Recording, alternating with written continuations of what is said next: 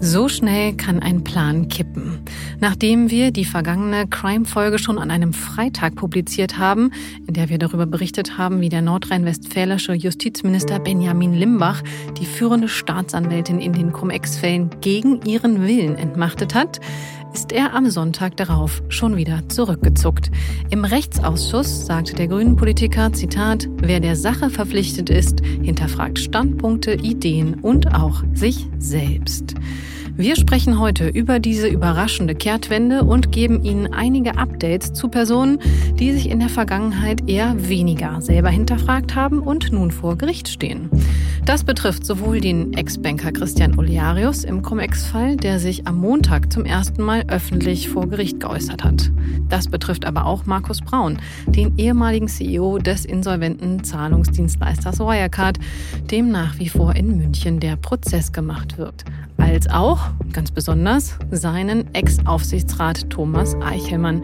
Der hat auch zum ersten Mal vor Gericht ausgesagt und Markus Braun schwer belastet. Und wir sprechen auch über Jan Masalek, zumindest indirekt, denn wir sprechen über Spionage. Und unter anderem hat Eichelmann übrigens über Markus Braun und Wirecard gesagt, das war wie bei einem Shoppingkanal. Wenn ich jetzt nicht zuschlage, dann gibt's keine Waschmaschine mehr zu dem Preis. Eine interessante Aussage über einen der größten Zahlungsdienstleister Europas. Über diese und viele weitere Wendungen in den beiden teuersten und spektakulärsten Wirtschaftskriminalfällen Deutschlands spreche ich nun mit meinen beiden Kollegen aus dem Investigativteam René Bender und Volker Vozemeier. In unserem Podcast Handelsblatt Crime sprechen wir alle zwei Wochen über Kriminalfälle in der deutschen Wirtschaft. Wer dahinter steckt, wie sie dahin gekommen sind, was noch zu erwarten ist und vor allem auch, welches System das zugelassen hat. Mein Name ist Ina Karabas und damit herzlich willkommen zu Handelsblatt Crime.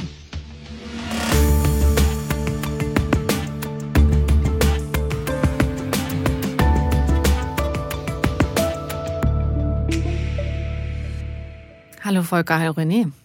Hallo Ina. Hi Ina. Es passiert wahnsinnig viel. Ich habe es gerade schon in der Anmoderation gesagt. Ähm, ich möchte natürlich auch nicht sagen, dass wegen unserem Podcast der Justizminister zurückgezuckt ist, aber ganz sicher auch wegen der Kritik sowohl aus der Staatsanwaltschaft als natürlich aber auch aus, also auch wegen der öffentlichen Kritik. Fangen wir also auch direkt da an mit den Cum-Ex-Ermittlungen. Wir hatten ja gesagt, ähm, Cum-Ex-Chefermittlerin Anne Brohecker wird entmachtet. Und das kommt jetzt doch nicht. Volker, erklär mal bitte, was genau passiert ist. Ja, in der Tat. Also es war eine totale Kehrtwende des Ministers und sowas erlebt man ja auch nicht alle Tage. Ne? Er hatte im Grunde am 22. September verkündet, äh, ähm, diese Entscheidung, die Hauptabteilung H aufzuteilen und die Chefermittlerin Anne Brohilker zu entmachten.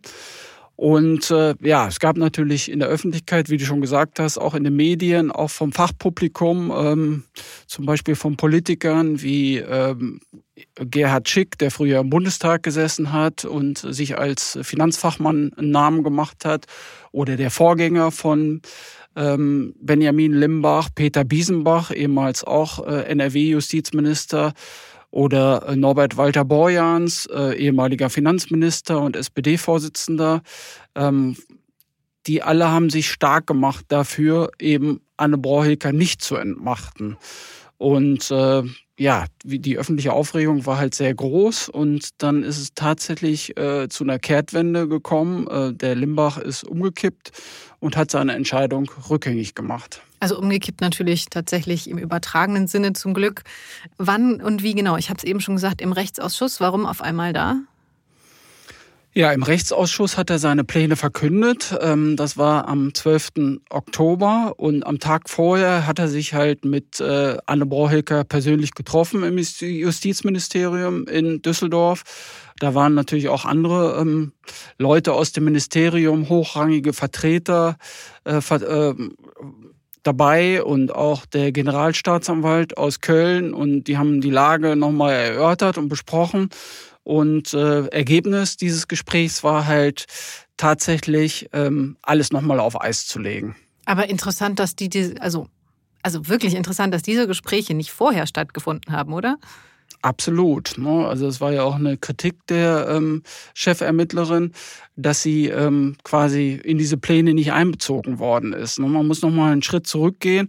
Bei der Staatsanwaltschaft Köln gab es ja einen Chefwechsel, also der alte Chef hatte sich im Grunde auch schon überworfen mit, mit dem Minister. Der wurde dann ausgewechselt und der neue Minister, äh, beziehungsweise Entschuldigung, der neue Chef der Staatsanwaltschaft, also der leitende Oberstaatsanwalt ähm, Neuhäuser, der wurde dann vom Minister damit beauftragt, die ähm, Staatsanwaltschaft sozusagen auf den Prüfstand zu stellen und äh, sich alles anzugucken und dann Vorschläge für eine Neuorganisation zu machen. Also der Minister ist dann diesem Vorschlag gefolgt und äh, der sah eben genau vor, diese Hauptabteilung H aufzuteilen und eine neue Hauptabteilung zu gründen. Das hätte im Endeffekt bedeutet, dass die Fälle, also die Ermittlungsfälle, auf zwei Abteilungen verteilt werden und eben auch das Personal aufgesplittet wird. Ne? Also im Grunde hätte die ähm, Anne Broheker die Hälfte ihrer Fälle verloren und auch nicht mehr die Entscheidungshoheit gehabt über die Ermittlungen. Mhm. Und da ist er jetzt zurückgezuckt. Und was bedeutet das jetzt für Anne Broheker? Also Anne Bräuke geht aus diesem Machtkampf, wenn man das so nennen mag, äh, gestärkt hervor. Ne? Also sie behält jetzt im Grunde die Oberhoheit, sie behält die komplette Abteilung, also es wird keine zweite Abteilung geben und sie bekommt sogar zusätzliches Personal. Also der Minister hat ihr jetzt zugesagt, vier zusätzliche Dezernenten ihr zu gewähren. Damit steigt sozusagen ihr Personalteam. Ähm, das äh, waren vorher 36 Planstellen und werden zukünftig 40 Planstellen sein. Also die Abteilung soll sogar wachsen und außerdem soll die Zusammenarbeit mit anderen ähm, Ressorts gestärkt werden, weil also es ist nicht nur die Sache der Staatsanwaltschaft, sondern beteiligt sind auch die Steuerfahndung und die Polizei, also die Landeskriminalämter. Ne? Also da will das Justizministerium, das Innenministerium und das Finanzministerium, die wollen sich jetzt näher austauschen, um diese Zusammenarbeit noch zu verbessern und die ganze Truppe im Grunde schlagkräftiger zu machen. Aber den Hut auf hat nach wie vor Anne Brohilker und äh, das wird so bleiben, mindestens mal für ein halbes Jahr und dann kommt die Sache vielleicht nochmal auf den Prüfstand. Äh, ja, dann will äh, Limbach nochmal Zwischenbilanz ziehen. Also ein halbes Jahr, René, das ist jetzt ja nicht so lange, muss man sagen. Ne? Also man könnte ja sagen, okay, er hat sich jetzt, er hat jetzt zurückgezuckt und äh, die Entscheidung neu getroffen und dann aber auch sagen, okay, dann war das jetzt die Entscheidung. Warum ein halbes Jahr? Ah, das weiß ich ehrlich gesagt auch nicht genau, aber man, man kann natürlich mutmaßen und sagen, hier, ähm, ich möchte mich jetzt noch nicht festlegen, um dann vielleicht gesichtswahrend da, da rauszukommen und zu sagen, ne, alle Entscheidungen sind noch nicht getroffen, wir schauen uns die Entwicklungen mal an, aber es klang ja eben schon durch. Das hätte man natürlich wesentlich einfacher haben können. Wir haben hier einen Ermittlungskomplex, der ja wahnsinnig erfolgreich vorangetrieben worden ist. Das muss man sich dann nochmal vergegenwärtigen. Ähm, ohne Anne Brohrhilker wäre die Cum-Ex-Aufklärung längst nicht da, wo sie heute ist. Wahrscheinlich sage ich jetzt einfach mal so, würde vielleicht noch gar keiner im, im Gefängnis sitzen. Sie hätte es alles maßgeblich vorangetrieben.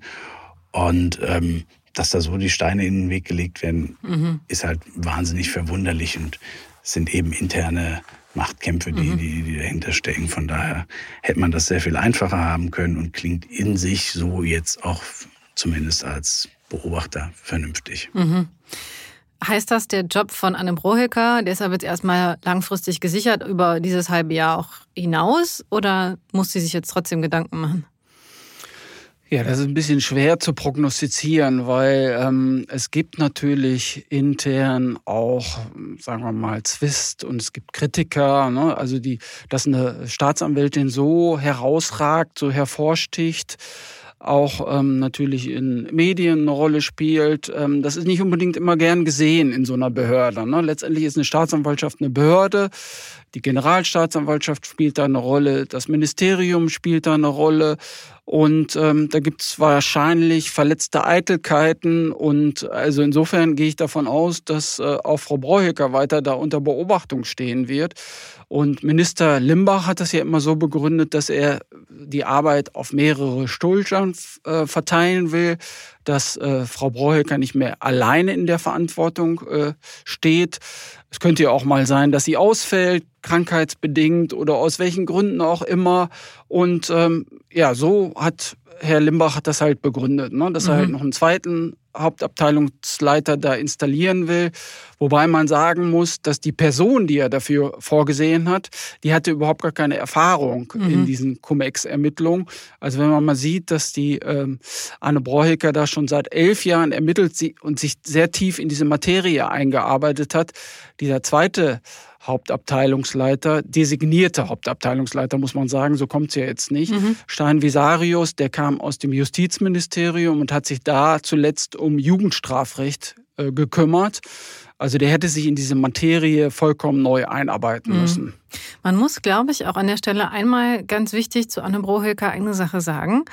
Die ähm, ist sehr bekannt in Cum-Ex-Fällen aber sie ist nicht unbedingt die Person, die sich äh, selber ins Licht der Öffentlichkeit gerückt hat. Es gibt tatsächlich eine recht bekannte Dokumentation der Kollegen des WDR über sie, in der sie eine Rolle spielt. Aber ansonsten kann man nicht sagen, dass sie ständig Interviews gibt oder dass sie ständig vor Gericht auftaucht und dass sie sich überall fotografieren lässt. Also man darf doch, glaube ich, sagen, dass diese Frau tatsächlich so bekannt und vielleicht auch ein Stück weit berühmt geworden ist, weil sie so gut ist, oder? Ja, weil sie, wie René schon gesagt hat, diese Ermittlungen so vorangetrieben hat. Ne? Und ähm, ja, das macht sie seit elf Jahren und sie legt sich sozusagen mit der kompletten Finanzindustrie an. Ähm, das sind ja insgesamt 120 Ermittlungskomplexe, 1700 Beschuldigte. Also das hat es in so einem Ausmaß halt noch nicht gegeben. Ne? Da schafft man sich natürlich auch Feinde. Aber wie du schon sagst, sie ist selbst nicht in die Öffentlichkeit gedrängt und äh, es gibt auch keine Interviews mehr. Also man kommt im Grunde gar nicht an sie ran. Ähm, das wird alles natürlich vom Pressesprecher abgeblockt. Und ähm, auch Hintergrundgespräche, die es früher vielleicht mal gab, die gibt es nicht mehr. Mhm. Und äh, insofern hast du schon vollkommen recht. Es ist jetzt nicht sie, sondern es ist ihre Arbeit, die sie so mhm. bekannt gemacht hat. Und das, finde ich, macht es vielleicht auch ein bisschen so perfide, sie da eventuell aus Eitelkeiten ähm, so entmachten zu wollen, weil sie hat einfach nur ihren Job gemacht und den halt richtig gut. Nach einer kurzen Unterbrechung geht es gleich weiter. Bleiben Sie dran. ChatGPT und andere Technologien verändern unsere Arbeitswelt rasant. Bei der Veranstaltung Work in Progress diskutieren wir in der Handelsblatt Media Group die Zukunft des Arbeitsmarktes, HR-Trends, KI, mentale Gesundheit und neue Leadership-Perspektiven. Sei am 13. und 14. Juni in Düsseldorf oder virtuell dabei und melde dich jetzt an unter work-progress.de. Apropos Job richtig gut gemacht, äh, das hat sie eben auch unter anderem, sie und ihr Team, muss man natürlich sagen, sie ist natürlich auch nicht alleine, im Prozess gegen Christian Oliarius. Der steht zumindest jetzt vor Gericht. Da hat er das erste Mal ausgesagt. Wir haben schon ein paar Mal über ihn berichtet. Es gibt auch einzelne Folgen dazu, wo wir ihn ein bisschen genauer beschreiben für den Fall, dass Sie, liebe Hörerinnen und Hörer, ihn einfach noch mal ein bisschen genauer kennenlernen wollen. Hören Sie sich gerne die Folge zu Christian Oliarius an. Der hat sich jetzt das erste Mal öffentlich geäußert. Also man hat seine Stimme gehört. Das ist jetzt gestern, wir nehmen diese Folge am Dienstag, den 17.10. auf. Gestern, 16.10. war er vor Gericht. René, wie war das? Ja, kurz zusammengefasst hat er gesagt, mein Name ist Hase, ich wusste von nichts. Ähm, ja, damit hat er das schon aufgegriffen oder daran angeknüpft, was er und seine Verteidiger bisher schon immer haben verlautbaren lassen. Ähm, er hätte niemals, er ist ein ehrbarer Kaufmann, er hätte äh, solche Geschäfte niemals geduldet, wenn er von dessen genauen Wesen gewusst hätte. Und ähm, ja, hat alles zurückgewiesen und hat die Gelegenheit eigentlich auch nochmal genutzt, um in die Offensive zu gehen. Letztlich Vorwürfe gegenüber der Staatsanwaltschaft auszusprechen, klang ja eben schon an. An einem anderen Termin zur Eröffnung des Prozesses sind die Verteidiger von Olearis auch nochmal in Richtung Pro-Hilker vorgegangen und haben genau eben diese, diese Dokumentation angesprochen und haben gesagt, die Staatsanwältin würde in die Öffentlichkeit drängen und man hat sogar, also jetzt nicht ihr namentlich, aber der Staatsanwaltschaft generell vorgeworfen, die Tagebücher von Herrn Olearius an die Medien weitergegeben zu haben. Äh, das könne ja nur von der Staatsanwaltschaft kommen. Und ja, in diese Richtung ging es jetzt auch nochmal. Also letztlich Vorwürfe, er würde vorverurteilt, er habe eine problematische familiäre Situation, Todes-, Krankheitsfälle in, in, in der Familie und die Bank sei in Misskredit äh, geraten und alle hätten ihr Urteil schon, schon längst gefällt, obwohl er doch letztlich eigentlich nichts getan habe. Das mhm. kurz zusammengefasst. Wie wirkte er denn dabei? Ja, er wirkte, also er war emotional angefasst, das hat man gemerkt. Ne? Also die Hände waren ein bisschen zittrig, also es war ein mehr als zehnseitiger Vortrag, den er da gehalten hat. Er wirkte auch ein bisschen empört, immer mal wieder. Ne? Also er fühlt sich halt vollkommen zu Unrecht verfolgt und seit ja sein Ruf ist halt ruiniert, äh, seine Reputation auf den Tiefstand gebracht und äh, er wusste ja von all dem nichts. Ne? Also er sagte zwar an einer Stelle, dass er Cum-Ex verurteile und ähm, er sagte auch, dass er bedauere, dass eine Bank in die Nähe dieser anrüchigen Geschäfte gerückt worden sei. Also man muss dazu sagen, die ähm, Vorwürfe der Staatsanwaltschaft sind schon heftig. Ne? Es geht da um Steuerhinterziehung in Höhe von 280 Millionen Euro und nochmal ein dreistelliger Millionenbetrag versuchte Steuerhinterziehung. Also das kann man auch als Fakt festhalten. Also die Warburg Bank, deren langjähriger Chef Christian Oliarius ja war, hat sich an diesen Geschäften beteiligt. Bloß Christian Oliarius sagt halt, er wusste nichts davon. Und das ist schon bemerkenswert, weil er war halt der Chef. Und äh, wenn halt so ein Haufen Geld aus diesen Geschäften resultiert, da muss man sich eigentlich schon auch damit beschäftigt haben. Mhm. Und es gibt auch Protokolle von Ausschusssitzungen, an denen Christian Oliarius teilgenommen hat, wo von diesem Berger-Modell, also Berger-Modell, ne, Hanno Berger haben wir hier auch schon mehrfach mhm. besprochen, das war halt der Steueranwalt, der die Bank auch beraten hat. Und dieses Berger-Modell war eben genau dieses Cum-Ex-Modell. Mhm. Ne? Und ähm, ja, wie gesagt, Oliaris sagt halt, er wusste nichts von dieser Funktionsweise, beziehungsweise er schiebt auch die Verantwortung auf andere, eben auf die Anwälte oder auf die beteiligten Geschäftspartner. Die Deutsche Bank zum Beispiel, die war Depotbank und er sagt immer, er sei davon ausgegangen, dass die Deutsche Bank die Kapitalertragssteuer einbehält, was aber nicht passiert ist.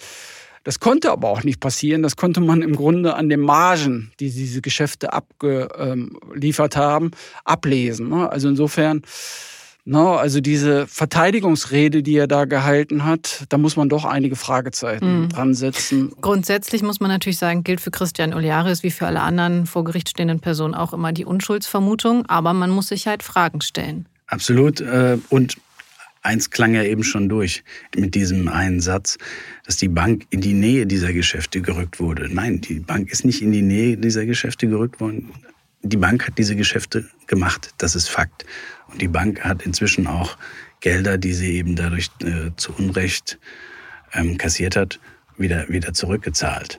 Gezwungenermaßen. Gezwungenermaßen, nicht, nicht freiwillig, aber wie gesagt, diese, mhm. den einen Punkt wurden nicht in die Nähe gerückt, die haben diese Geschäfte mhm. gemacht. Was ist denn dann von so einer Verteidigungsstrategie zu halten? Ich meine, das hat er ja nicht ad hoc gesagt, sondern er hat wahrscheinlich sein Statement lange vorbereitet. Er hat vier sehr hochbezahlte Anwälte, die werden ihn beraten haben. Und dann schreiben sie sich gegenseitig so einen Satz da rein. Ja, man wird sehen, ne, was dabei rauskommt. Also bis jetzt gab's halt äh, einige Urteile, also nicht nur in Bonn, sondern auch in Frankfurt. Ähm, die endeten alle in Schuldsprüchen. Und äh, es gab ein paar heftige Schuldsprüche, ein paar weniger heftige Schuldsprüche. Und bisher war es eigentlich immer so, dass die Leute, die auch eingeräumt haben, dass sie da Fehler gemacht haben und die auch zur Aufklärung beigetragen haben, die sind eigentlich besser dabei weggekommen. Ne? Und die, die halt knallhart auf Konfrontation gesetzt haben, die sind relativ schlecht dabei weggekommen. Und einer von diesen verurteilten Bankern war halt ähm, der ehemalige Generalbevollmächtigte der MM Warburg, Christian S. Den Namen können mhm. wir halt vollständig aus rechtlichen Gründen nicht nennen. Und der war die rechte Hand von Christian Oliarius. Also der hat äh, ja relativ eng mit ihm zusammengearbeitet. Und ähm, der hat eben auch diese konfrontative Verteidigungsstrategie gewählt. Ergebnis war fünfeinhalb Jahre Haft. Die Haft hat er mittlerweile auch angetreten. Und äh, ja, also viele Beobachter sagen, dass es auch für Christian Oliarius vielleicht nicht so gut ausgehen könnte. Aber das können wir natürlich nicht vorhersehen. Mhm. Ne? Also das wird letztendlich eine Entscheidung des Gerichts sein. Und wir sind gespannt. Mhm.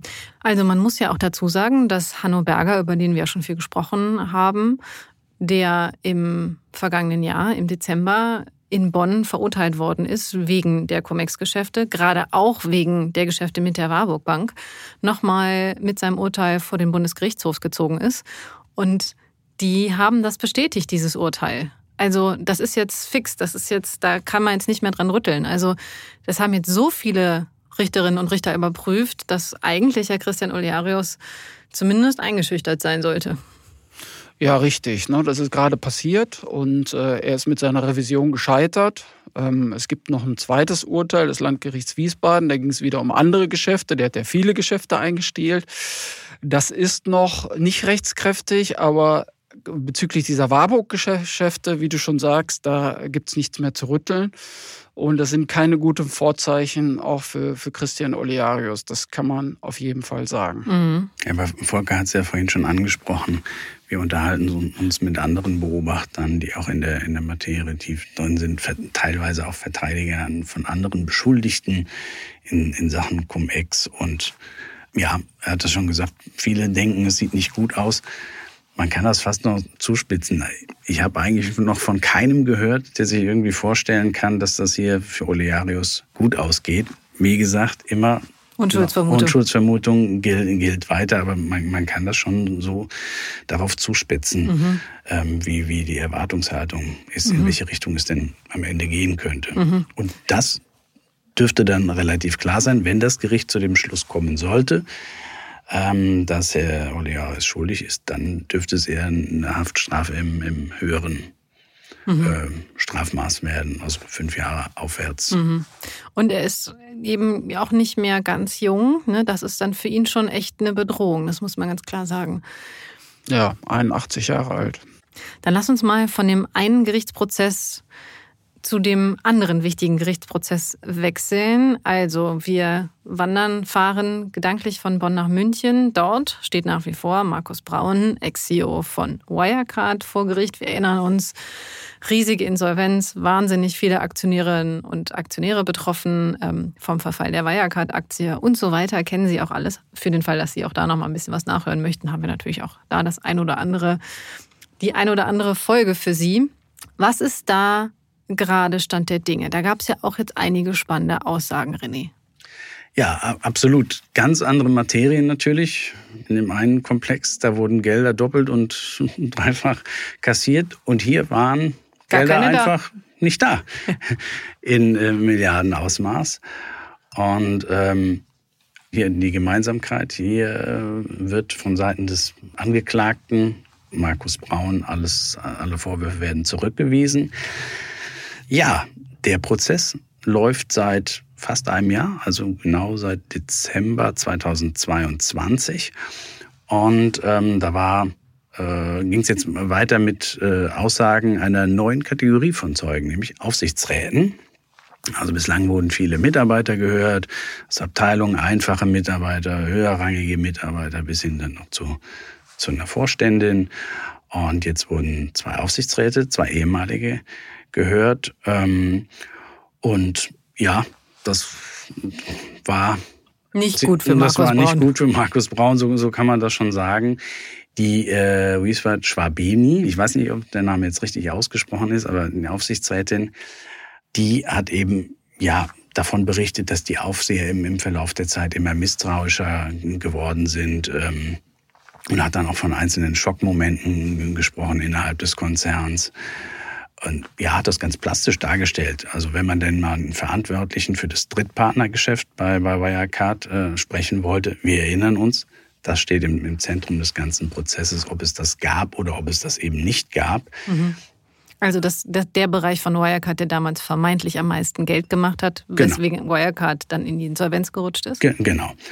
Dann sei die Person plötzlich krank gewesen, der Computer habe nicht funktioniert. Also was hat sie eben erzählt? Oder wenn Unterlagen angefordert worden seien, dann seien die immer erst ganz spät gekommen oder es gab eben Ausreden, warum sie gerade nicht gekommen sind. Ja, und sie hat dann auch das Beispiel äh, benannt einer, einer Kanzlei im Aufklärungsprozess und Braun habe nicht gewollt oder wollte nicht, dass wir direkt mit ihnen in Kontakt treten und hat es verboten. So hat sie es vor Gericht gesagt. Ja, und dann, dann noch einen weiteren Punkt. Ähm, da ging es um eine, eine Ad-Hoc-Mitteilung. Wir erinnern uns, KPMG, die Wirtschaftsprüfungsgesellschaft, hat eine Sonderprüfung durchgeführt. Und dann wurde im April 2020 ähm, gab es eine Ad-Hoc-Meldung in die Richtung, ja, haben nichts gefunden, ist alles in, in Ordnung. Und ähm, da hat Frau Schwabedi gesagt, man, man sei eben geschockt gewesen. Denn was KPMG tatsächlich erklärt hat, war, dass man mangels Informationen eben nicht möglich sei, eine, eine konkrete Aussage zu, zu machen, ob es das Geschäft gibt oder nicht. Und ähm, da hat sie gesagt, der Aufsichtsrat war durchgängig schockiert. So hat sie es vor Gericht gesagt.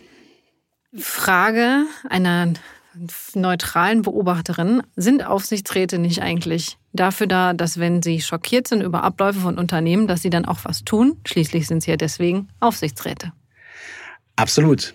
Da, dafür sind sie da und äh, sie hat dann auch äh, gesagt, ähm, spätestens oder zu diesem Zeitpunkt sei dann auch die Entscheidung gefallen, dass man eben mit, mit Braun so nicht äh, weitermachen wolle, dass er eben aus seiner äh, Position entfernt werden sollte. Also zumindest wollte man ihm die Verantwortung für Vertrieb und Finanzmarktkommunikation entziehen.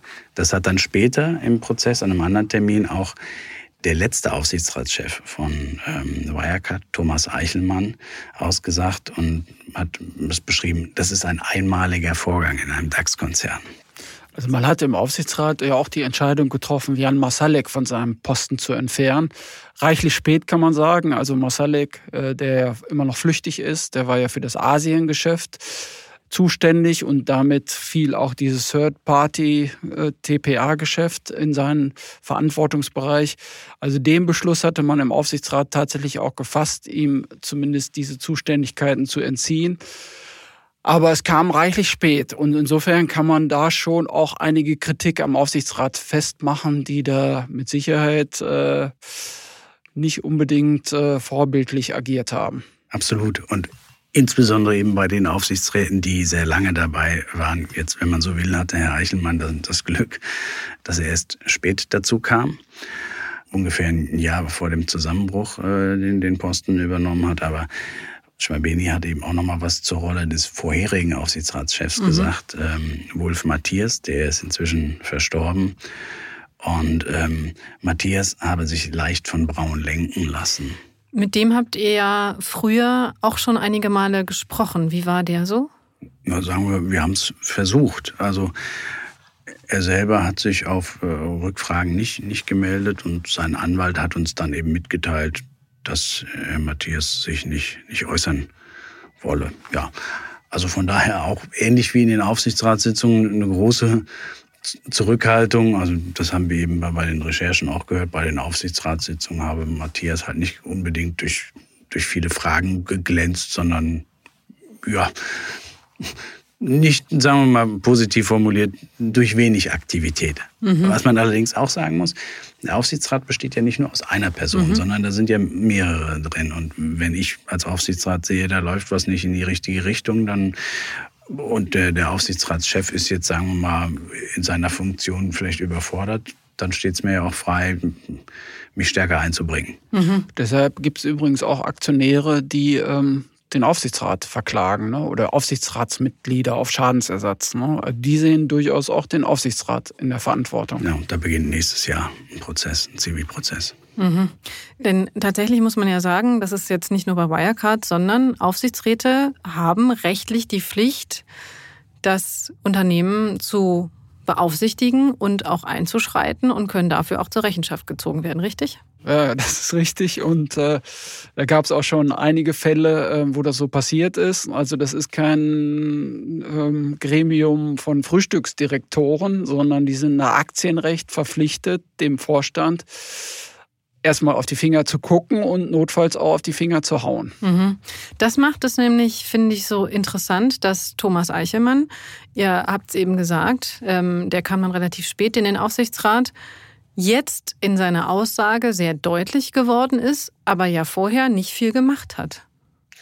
Ja, so ganz stimmt es nicht. Also Eichelmann ist schon derjenige, der auch ähm, diese Sonderprüfung durch KPMG angestoßen hat. Also muss man sagen, erst 2019 dazugekommen und im Jahr 2019 im, äh, im Herbst wurde die Sonderprüfung durch KPMG begonnen. Aber auch auf Druck des Investors oder potenziellen Investors auch, Softbank. Da, das ist richtig. Der Investor Softbank hat Druck gemacht, aber der Aufsichtsrat und dann eben in der Funktion Herr, Herr Eichelmann hat, hat das schon vorangetrieben. Mhm. Und ähm, also wenn man eine positive Entwicklung im, Aufsichtsrat sehen will, dann ist die sicher mit äh, Thomas Eichelmann schon eingezogen.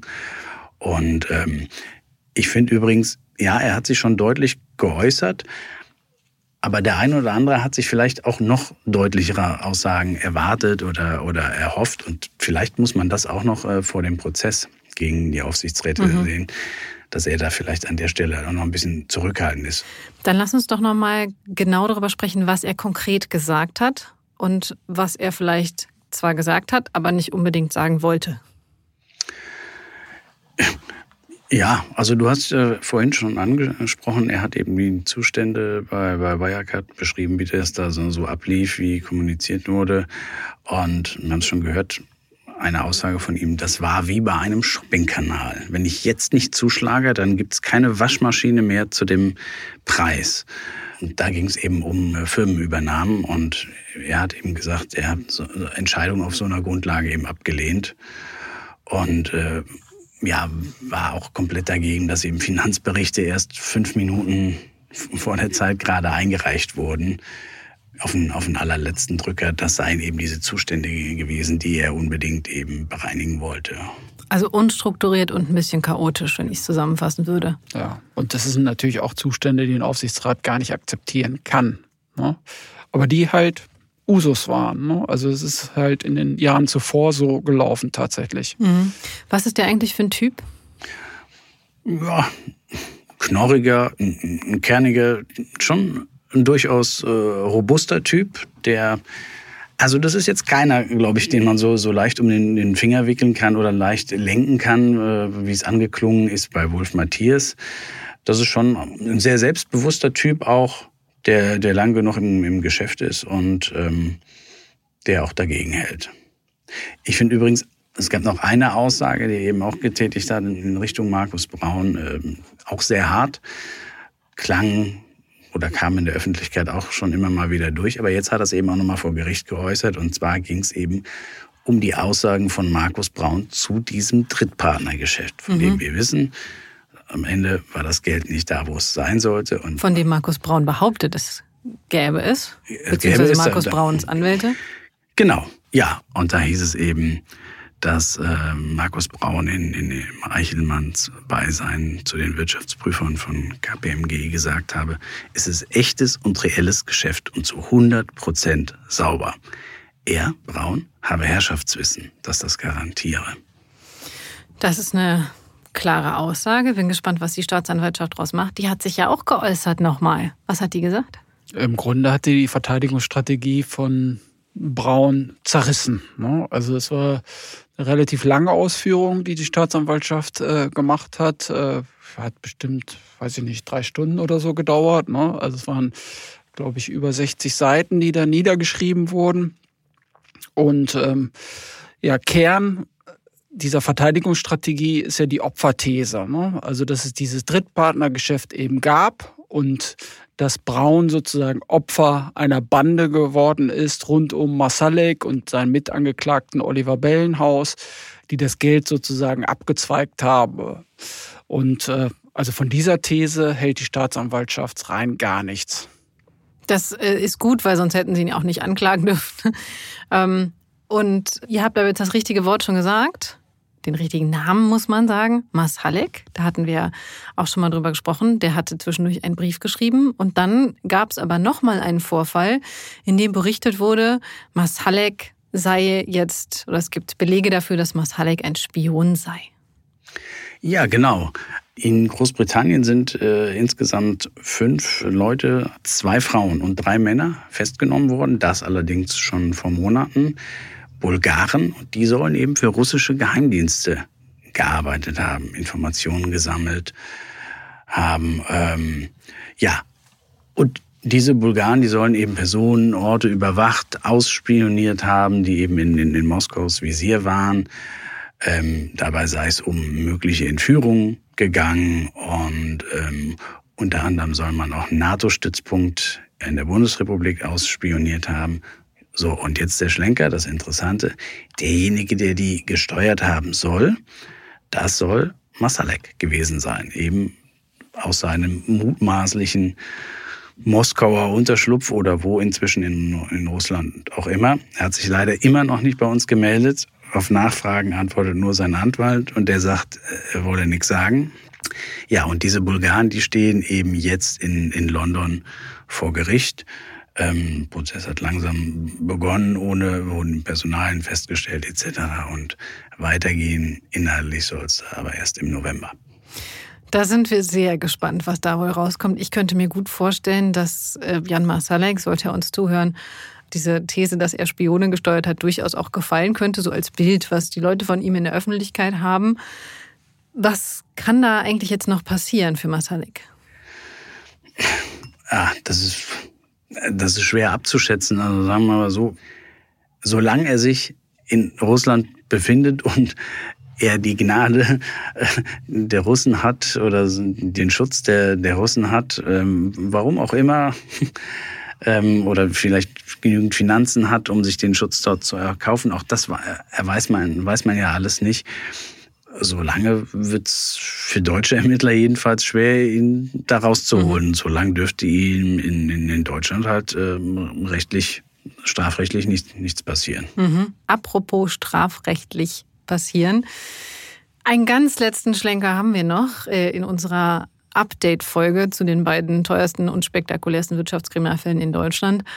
Und zwar schauen wir kurz nach Asien, auch im Wirecard-Fall. Wir hatten schon gesagt, das sogenannte Drittpartnergeschäft ist vermeintlich mehrheitlich in Asien gewesen. Da gab es ähm, durchaus auch einige Personen, die damit in Zusammenhang gebracht werden. Was ist da los? Ja, da gab es äh, schon erste Urteile ich glaube, inzwischen drei äh, an der, an der Zahl. Zuletzt wurde eine Controlling Managerin einer asiatischen Wirecard Holding zu einer Haftstrafe verurteilt. Die war jetzt nicht allzu hoch. Ich weiß ehrlich gesagt jetzt ad hoc gar nicht genau. Ich glaube, zehn Wochen waren es nur. Aber äh, im Sommer waren eben schon zwei, zwei andere Manager verurteilt worden, die zu langjährigen Haftstrafen, nachdem sie eben auch Straftaten zugegeben hatten, unter anderem Untreue, äh, einer zu sechs Jahren. Und dann gab es weitere Urteile, unter anderem zu 21 Monaten und das andere Strafmaß habe ich jetzt leider ad hoc nicht parat. Ähm, also in, in Singapur gibt es schon mehrere Urteile, allerdings auch nicht gegen die hochrangigsten Manager. Mhm. Wobei da auch äh, James Henry O'Sullivan vor Gericht steht. Ne? Da gibt's noch kein Urteil, aber das ist sozusagen der engste Vertraute von Masalek Herrn Masalek. Genau. Gewesen oder ist es noch? Wir wissen es nicht. Wir wissen es nicht. Da geht es in dem Prozess auch weiter. Und ganz interessant übrigens, der ist theoretisch als Zeuge im Münchner Prozess geladen. Also es gibt den einen oder anderen und die ein oder andere, die als Zeugen geladen sind. Henry O'Sullivan für, für den November, aber kein Mensch. Auch das Gericht geht ernsthaft davon aus, äh, dass er und auch andere Zeugen zu dem Termin äh, erscheinen werden. Und dann gibt's eben Ersatzprogramm oder werden andere Zeugen an den Terminen gehört. Okay, das heißt, wenn wir einen Strich drunter ziehen, wie geht's weiter? Ja, es kommen noch wirklich interessante Zeugen. Ist zwar noch nicht festgeladen, aber irgendwann wird der Insolvenzverwalter mal geladen und, und Aussagen. Und man kann auch eigentlich damit rechnen, dass irgendwann auch Herr, Bellenhaus einen Antrag auf Haftverschonung stellen wird. Ob das, das ist der Grundzeuge. Das ist der Grundzeuge. Und spätestens dann wird sich das Gericht noch deutlicher mal, mal äußern müssen, wie es denn die Sachlage sieht.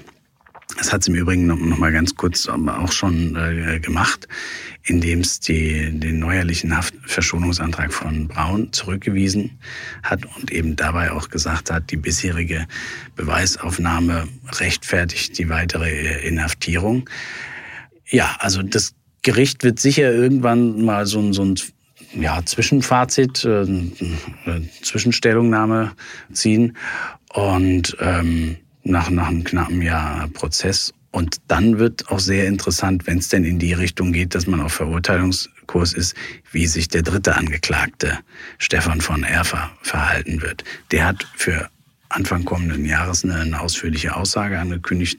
Da kann man gespannt sein, was dann kommt. Ob er ja weiter alle Vorwürfe zurückweist oder vielleicht gesteht.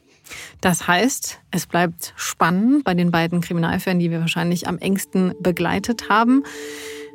Ich hoffe, diese Update-Folge hat Ihnen gefallen, liebe Hörerinnen und liebe Hörer. Es war jetzt natürlich ein bisschen Detail. Wir sind nicht auf alle Fälle genau eingegangen.